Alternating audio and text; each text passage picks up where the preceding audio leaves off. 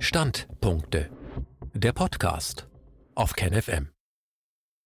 Nach unserem sensationellen Sieg in Berlin, Zitat, das nächste Spiel ist immer das schwerste. Zitat Ende, erster DFB-Nationaltrainer Sepp Herberger.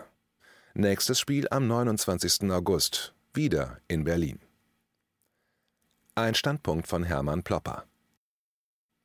Sportlich ging es zu bei der fantastischen Massendemonstration gegen das Corona-Regime von Merkel und Co. Die berühmte Zeitung mit den vier Buchstaben fand heraus, dass in Berlin am 1. August, Zitat, Hippies, Profisportler und Rechtsextreme, Zitat Ende, demonstrierten. Nun muss man aber zugeben, dass das Wetter an jenem historischen Tag für spitzensportliche Ereignisse eher suboptimal ausgefallen ist. Es war heiß und trocken, was alle Beteiligten vor ganz besondere Herausforderungen stellte. Nun hatte keiner mehr damit gerechnet, nicht einmal die Veranstalter, dass die anvisierten 500.000 Teilnehmer tatsächlich erscheinen würden. Zwar war die Bühnentechnik, waren die Großleinwände und die Lautsprecherboxen für gigantische Teilnehmerzahlen ausgerichtet, schmauchende mit Dieselöl betriebene Stromgeneratoren machten jeden Stromzusammenbruch unmöglich. Als dann die etwa 800.000 Teilnehmer eintrafen, fehlte es an der Versorgung mit Getränken. Teilnehmer fielen in der Hitze um und die Ordner mussten für die Rettungssanitäter Gassen freimachen.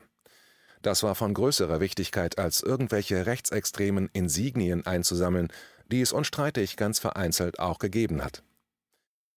Vor ungleich größeren Herausforderungen standen die Vertreter des Berliner Senats, Sie und ihre Hintermänner des Corona-Regimes waren die Opfer ihrer eigenen Wunschfantasie geworden.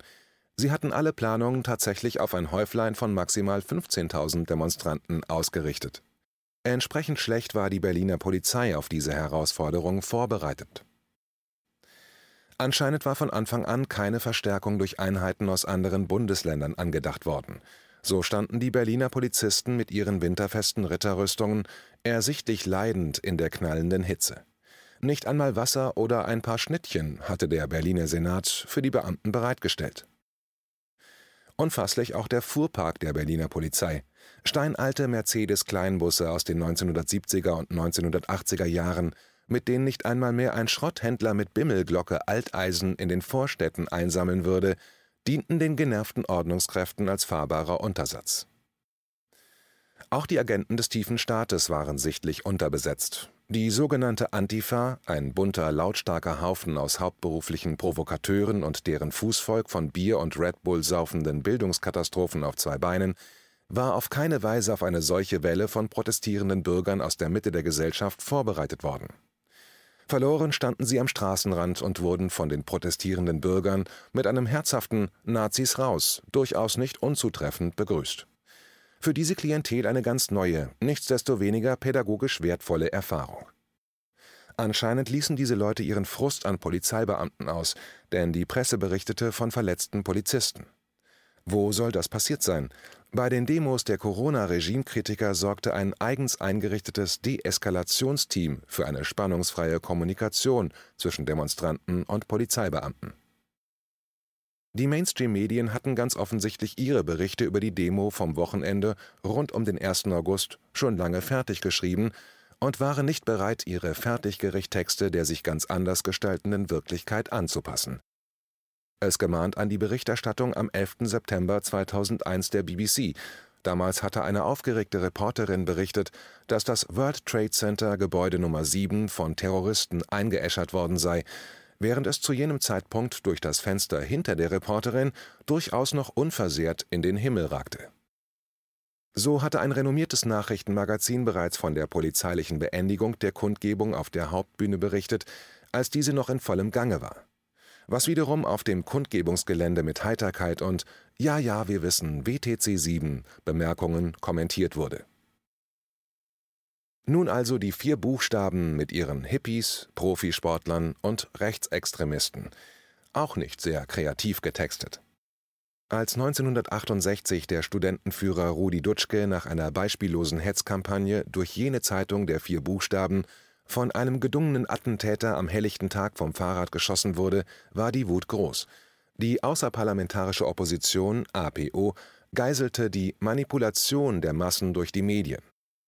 Die Protestierenden belagerten die einschlägigen Pressehäuser und verhinderten für einen Tag die reguläre Auslieferung der Hetzpresse.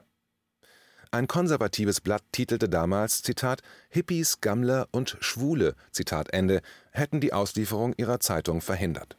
Offensichtlich sind die Hippies Teil einer äußerst dauerhaften Subkultur. Und Sportler? Sportbegeisterte müssen nicht nur auf den Besuch der Bundesligaspiele verzichten, was mittlerweile ganz schön hart ist. Auch die Olympischen Spiele in Tokio fallen kommentarlos unter den Tisch. Kein Wunder also, wenn Sportler sich in der Tradition von Tonvater Jan bei den Corona-Demos betätigen. Ein österreichischer Redner beendete seine Rede mit einer beeindruckenden gymnastischen Einlage.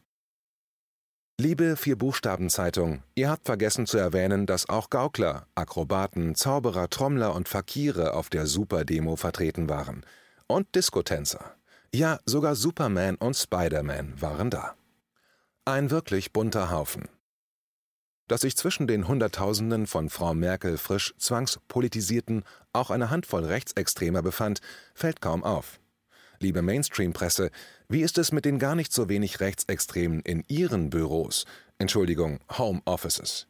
Wann räumen Sie denn da mal glaubwürdig mit den Bräunlingen in Ihren Reihen auf? Nur mal so eine Frage. Der 7 zu 0 Sieg der munteren Truppe der zwangspolitisierten Normalbürger hat die Urinkellner der wirklich Mächtigen hart getroffen. Ich weiß. Da musste selbst der Darsteller des Bundespräsidenten, Frank-Walter Steinmeier, nach vorne gerollt werden. Der sprach etwas von Verantwortungslosigkeit der Demonstranten. Sie würden das ach so gefährliche Coronavirus jetzt über die Berliner Bevölkerung und dann retour über die ganze Republik verstreuen. Ja, bitte, Herr Steinmeier, wo war Ihre Besorgnis diesbezüglich, als sich die vom superreichen George Soros mit 30 Millionen Dollar gesponserten Black Lives Matter Demonstrationen in bescheideneren Dimensionen über die ganze Republik ergoss? Die Teilnehmer eng aneinander geschmiegt und meistens ohne Sanitätsburka vor Mund und Löschhorn. Sollten Sie, Herr Steinmeier, nicht eigentlich die Verkörperung des im Grundgesetz verankerten Gleichheitsgrundsatzes sein? Es ist schon klar, Falls sich tatsächlich die Anzahl der Covid-19-Infizierten in den nächsten Wochen signifikant vermehren sollte, sind daran natürlich jene Bundesbürger aus der gesellschaftlichen Mitte schuld, die am 1. August auf die Garantien des Grundgesetzes gepocht haben.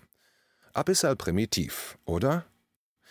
Die Regenten als schlechte Verlierer. Wie ein kleines Kind, das ein Spiel verliert und mit dem Fuß auf den Boden stapft und ruft, das giltet nicht. Es ist nun einmal so, wir haben gewonnen. Annähernd eine Million Demonstranten oder wie viel darunter oder darüber, ist vollkommen wurscht, sind politisch gesehen eine kritische Masse. Auf jeden Demonstranten kommen ungefähr 20 Verwandte, Freunde, Bekannte, Nachbarn, Kollegen und Vereinskumpel. Die Zwangspolitisierten aus der gesellschaftlichen Mitte sind meistens gut vernetzt. Der Chefideologe des Kapitalismus, Walter Lippmann, nannte solche Multiplikatoren Opinion Leaders. Glauben Sie, liebe Domestiken der Superreichen, denn wirklich, dass die Wahrheit über die Breite unserer Bewegung der Bevölkerung dauerhaft vorenthalten werden kann? Wenn das der Fall sein sollte, dann ziehen Sie sich bitte gleich ganz warm an.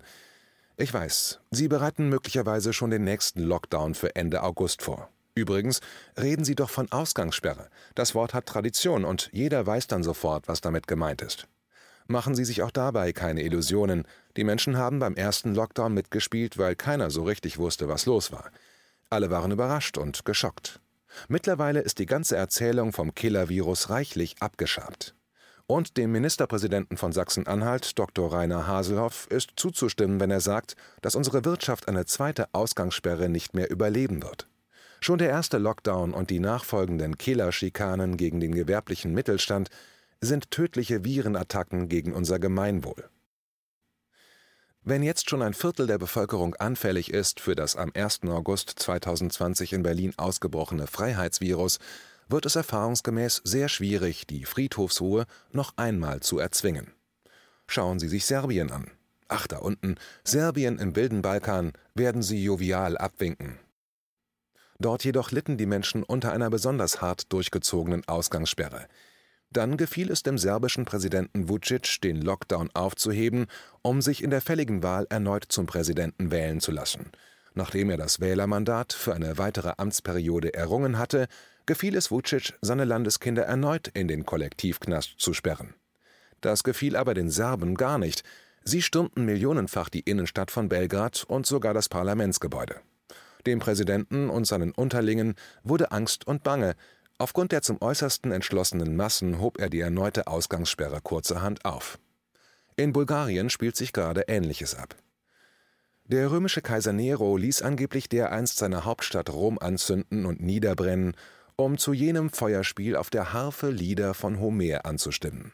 Glauben Sie, liebe Superreiche, und Ihre Irrenvollstrecker tatsächlich, dass die deutsche Bevölkerung einem erneuten Nero-Befehl noch einmal tatenlos zustimmen wird?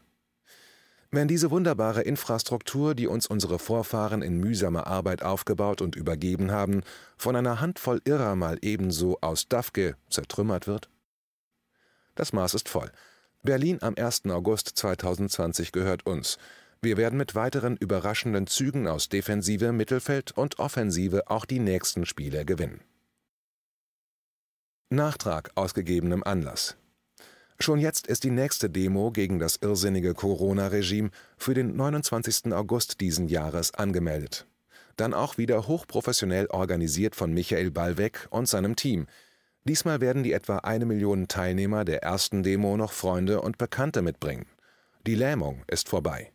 Die Schweigespirale, also dass man sich nicht traut, seine Meinung zu äußern, weil man denkt, man steht damit alleine, ist geplatzt.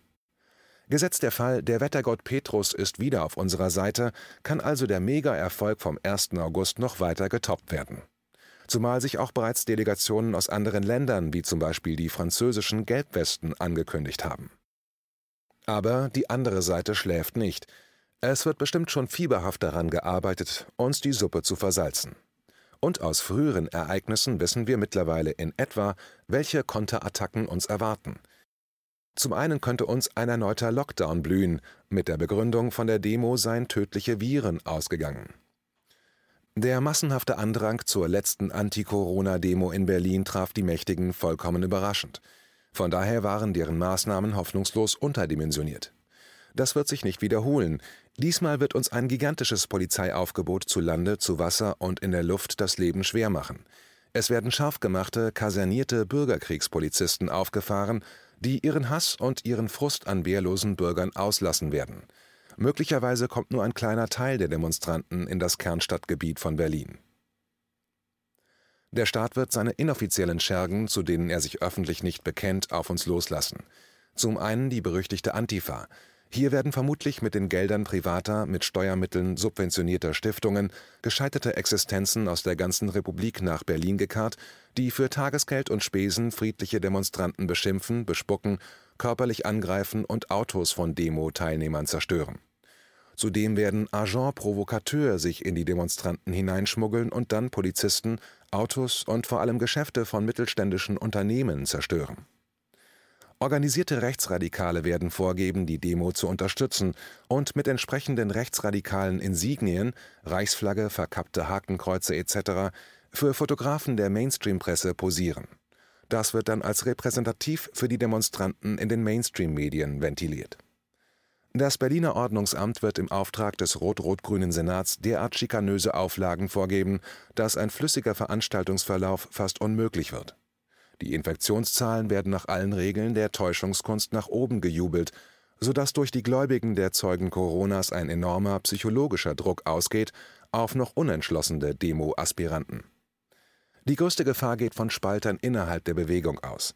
Spaltungstendenzen werden erfahrungsgemäß immer dann besonders intensiv von außen angeheizt, wenn sich eine Bewegung allzu lange schon auf der Siegerstraße befindet das sind mögliche Gefährdungen, auf die man jetzt bereits strategisch-taktische Antworten finden muss. Es muss nicht so krass kommen, aber es ist gut, vorbereitet zu sein. Die Antworten müssen sich immer im Bereich kollektiver Friedfertigkeit bewegen. Das verlangt ein hohes Maß an Selbstbeherrschung und Opferbereitschaft. Wir haben außerordentlich gute Karten in der Hand. Es kann gelingen. Das nächste Spiel ist also wieder einmal das schwerste. Aber bei unserem Spiel gibt es keine Verlierer wie beim Fußball, sondern nur Gewinner. Unsere Frau und Mannschaft hat sich bis jetzt als außergewöhnlich clever erwiesen und wird auch die übelsten Fouls des Gegners erfolgreich parieren. Und dann singen wir wieder, zusammen mit unseren Freunden aus der Fußballszene, Oh, wie ist das schön! Oh, wie ist das schön! Sowas hat man lange nicht gesehen.